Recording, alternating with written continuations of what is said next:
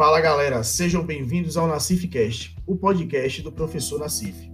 Na aula passada demos início ao estudo da, da classificação dos custos. E lá vimos duas principais características para se mensurar os custos. Os custos são classificados com base nos produtos relacionados ao produto, que aí ele pode ser um custo direto ou indireto, e também pode ser mensurado com base na produção, ou seja, no volume de produção, e aí ele vai ser fixo ou variável. Dei uma dica para vocês acerca desta questão. Quando você classifica um custo como direto, automaticamente ele será variável, e se ele for fixo, ele será indireto. E falei que os custos fixos, para serem alocados ao produto, ao produto necessita de um critério de rateio. E aí, esse podcast eu vou explicar sobre três tópicos: mão de obra direta, energia elétrica e custos mistos. Porque são três elementos que muitas vezes causam dúvidas na mente dos alunos. A gente imagina, ah, porque aquela mão de obra é direta? A energia elétrica, principalmente, a gente vê um galpão que tem uma energia elétrica, e você, ah, porque parte da energia ela é direta, Claro, se tiver um critério né, de análise. E o custo misto é aquele, aquela taxa mínima né, que você vai pagar é, caso não produza, que foram alguns casos que eu expliquei na aula passada. Então, a ideia hoje é a gente esclarecer esses três pontos e aí na próxima no nosso encontro a gente fechar né, esse ciclo aí da classificação dos custos, fazendo uma atividade para poder fixar o conhecimento. Quando falamos em mão de obra direta, a gente, no dia a dia, estou trazendo agora para vocês a prática. A gente tem que se atentar a uma seguinte situação. Quando a indústria XYZ contrata o senhor João para trabalhar como operário, o senhor João, ele é operário. Sendo operário, ele tem que obedecer, ele tem, ele tem uma convenção coletiva de trabalho que ele dá alguns direitos. No caso das indústrias, a gente sabe que a Convenção Coletiva de Trabalho é o Sindicato dos Metalúrgicos. E aí o Sindicato dos Metalúrgicos, ele prevê um, um, um salário base mínimo de ingresso destes profissionais. Então, a indústria XYZ contrata o senhor João e vamos dizer que a Convenção Coletiva de Trabalho dos Metalúrgicos prevê um salário base para o operário de R$ 1.800. Então, o salário base de seu João é R$ 1.800, independente dele produzir ou não. A indústria tem que pagar porque a Convenção Coletiva de Trabalho rege esta questão. Primeiro ponto.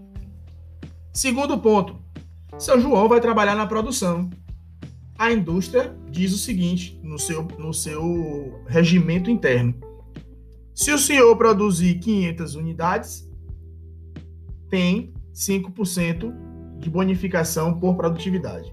Se o senhor produzir 800, tem 7%. Se o senhor produzir mil unidades, tem 10%, tem 8% de é, bonificação por produtividade. Esta gratificação por produtividade, esta escala de percentuais, aí já é referente à produção.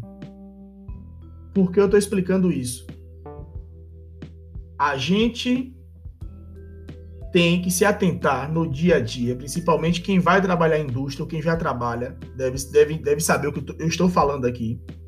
Que quando a indústria XYZ contrata o seu João, ela vai ter um custo fixo com o salário dele de 1.800, porque a convenção coletiva de trabalho prevê, e ela vai ter um custo direto referente a esta gratificação por produtividade, porque ele vai mensurar quanto seu João vai produzir, vai alocar, alocar isso ao produto. Ele consegue mensurar o trabalho de seu João ali na produção com base na produtividade. Se seu João produzir 500 unidades, ele tem 5%.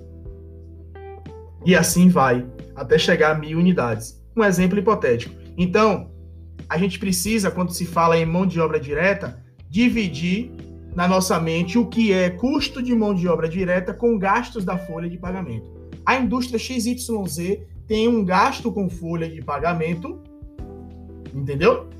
Ela tem um gasto geralzão ali, ela tem o administrativo, tem um setor industrial, tem os terceirizados, enfim, existe um, uma folha grande ali. E a gente precisa segregar o que é gastos com folha e mão de obra direta. Mas você, você deve estar se perguntando, ah, professor, como é que se faz isso? As indústrias trabalham com sistemas interligados. O setor financeiro trabalha conjuntamente com o setor de custos. Então, os sistemas contábeis, o Ruby, Alterdata, o Domínio, esses sistemas, as indústrias trabalham em forma de departamentalização. Então, existe uma integração entre os sistemas. A folha de pagamento das indústrias, o salário do seu João, já vai estar ali no contra-cheque dele, tudo pré-definido, o que é o base dele, que é um gasto fixo, esse 1.800 que seu João foi contratado e o base dele, o mínimo que ele tem a receber ali, porque a convenção coletiva dos metalúrgicos prevê é 1.800. Estes 1.800 ele é considerado um gasto fixo, um custo fixo para a indústria. E o que ele ganha de gratificação por produtividade, que vem ali detalhado no seu contra-cheque, gratificação por produtividade, 3 5%, ou seja, ele produziu 500, 500 unidades. Esta gratificação por produtividade é um custo direto variável, porque teve a ver com a produção dele. Ele produziu 500 unidades o supervisor de produção, o pessoal, os diretores da, da, da fabricação, eles têm como mensurar essa questão aí da produção dele. Por isso que a gratificação por produtividade do seu João, lá no seu contra-cheque, ela é um, um, um, custo direto e variável, porque vai variar. Se seu João produzisse mil unidades, ele ia receber quanto? 8%. Mas se ele produzisse somente 300, ele não ia ganhar nada pela política da empresa. Só um exemplo, pela política da empresa. Então, resumindo, eu quero que vocês entendam que quando se fala em mão de obra direta, no dia a dia, na, na, na prática, né, dentro das indústrias, os colaboradores, os operários são contratados, mas aquela indústria ela tem um custo fixo com aquele, com aquele colaborador. Por quê? Porque é, ela paga um salário base mínimo previsto na convenção coletiva de trabalho, que no caso do seu João é R$ 1.800. Ou seja, se produziu ou não, ele recebe no mínimo R$ 1.800. E vamos dizer que a política dessa empresa é que, para ter direito à gratificação por produtividade, ele tem que produzir no mínimo 500, 500 pacotes, né? E seu João produziu 300. 300. Produzindo 300, ele vai ganhar gratificação por produtividade? Não, não vai ganhar. Então, ele vai ganhar somente o que? O seu é, salário base previsto na CCT. Isso acontece no dia a dia. A gente aqui nas nossas avaliações, nas nossas atividades, vão ter as dicas, vão ter já o, o que você vai ter que fazer. Mas isso é um exemplo que eu trago porque a gente não pode confundir gasto de folha com custo de mão de obra direta. Gasto com folha de pagamento são salários base, as gratificações do administrativo, mais as gratificações do pessoal da, da fabricação, aí é um custo. A produtividade por hora trabalhada, isso tudo aí é um custo.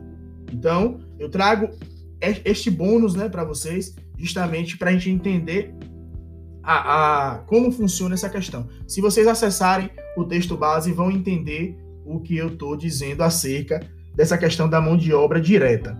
Então, não, não, não confundam mão de obra direta com folha de pagamento.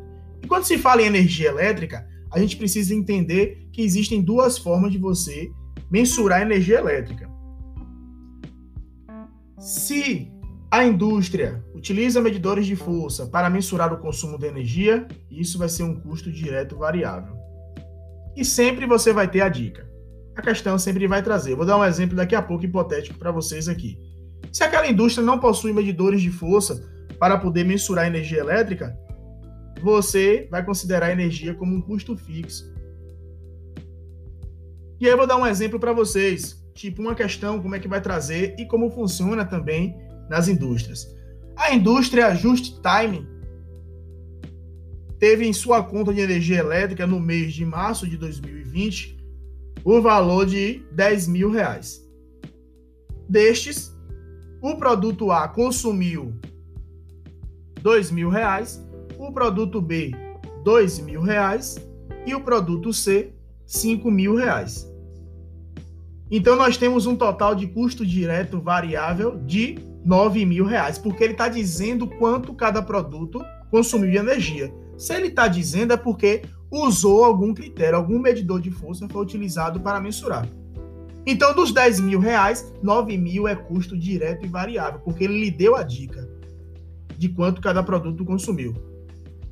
Diante disso, mil reais vai ser custo fixo indireto, porque não foi mensurado. Ele só está dizendo que dos 10 mil, 2 mil do produto A, 2 mil do B e 5 do C, e foi utilizado um critério medidores de força. Inclusive, ele diz o quilowatt hora do consumo. Geralmente as questões vão dizer.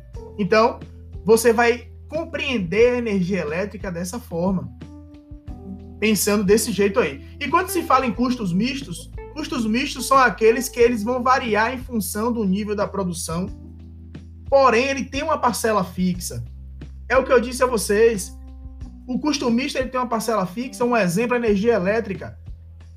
A Coelba vai cobrar uma taxa mínima mesmo que não haja consumo no período. Lá no texto base, eu dou um exemplo do combustível para a caldeira. O combustível ele não varia de acordo com a produção? Beleza, vai variar. Porém, quando não está sendo usada, vai gerar um custo mínimo ali para ela ficar aquecida, porque ela não pode ser desligada. Então, este custo mínimo, as parcelas mínimas, as taxas cobradas pela Coelba, pela Embasa, o exemplo do combustível para a caldeira que eu trago, são exemplos básicos de custo misto. Ou seja, se você não consumiu, você não produziu, vai pagar uma taxa mínima ali por aquilo. E eu falei na aula, né? Se a indústria resolve parar, fechar, ela vai pagar a taxa mínima pelo consumo de energia. Ela vai pagar a taxa mínima referente à água. No caso das caldeiras, que a Petrobras, as indústrias do polo petroquímico utilizam caldeira, né? As, algumas. Aquelas caldeiras precisam estar aquecidas.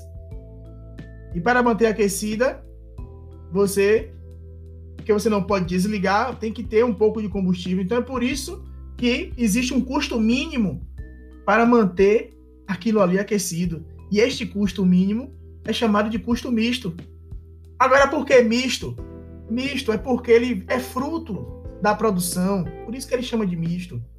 Misto é porque assim, ó, fruto da produção, um exemplo, é, a indústria produz sapatos, nós temos custos variáveis, correto? Porém, a indústria parou de, de, de produzir o sapato naquele, nos, nos, três, nos três últimos meses, ela parou de produzir. Mas ela vai deixar de pagar energia? Não. Ela vai pagar uma taxa mínima independente dela produzir. Por isso que é chamado de custo misto. Misto porque ele se mistura com variável, ele é fruto do variável. E essa taxa mínima é como se fosse uma parcela fixa.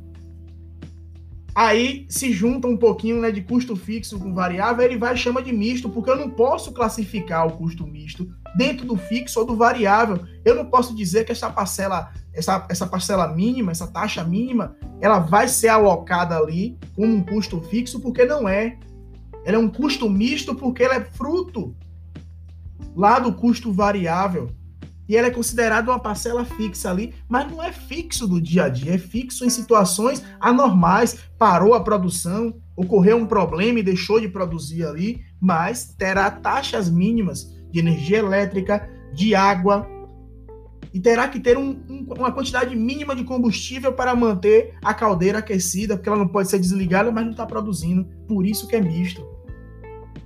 Então, galera, depois façam a leitura do texto base que eu trouxe ele de uma forma diferente, é, com o assunto de uma forma diferente, justamente para poder abordar esses três pontos para vocês. E no final do texto base eu trago para vocês, é, no apêndice, né? Eu trago um esquema é, em forma de organograma da classificação dos gastos. Inclusive, eu explico, coloco um exemplo e deixo algumas observações importantes, porque aí a gente consegue unificar terminologias e classificações dos custos. Beleza? Então, um grande abraço para vocês e é, no próximo encontro a gente dá continuidade a este conhecimento.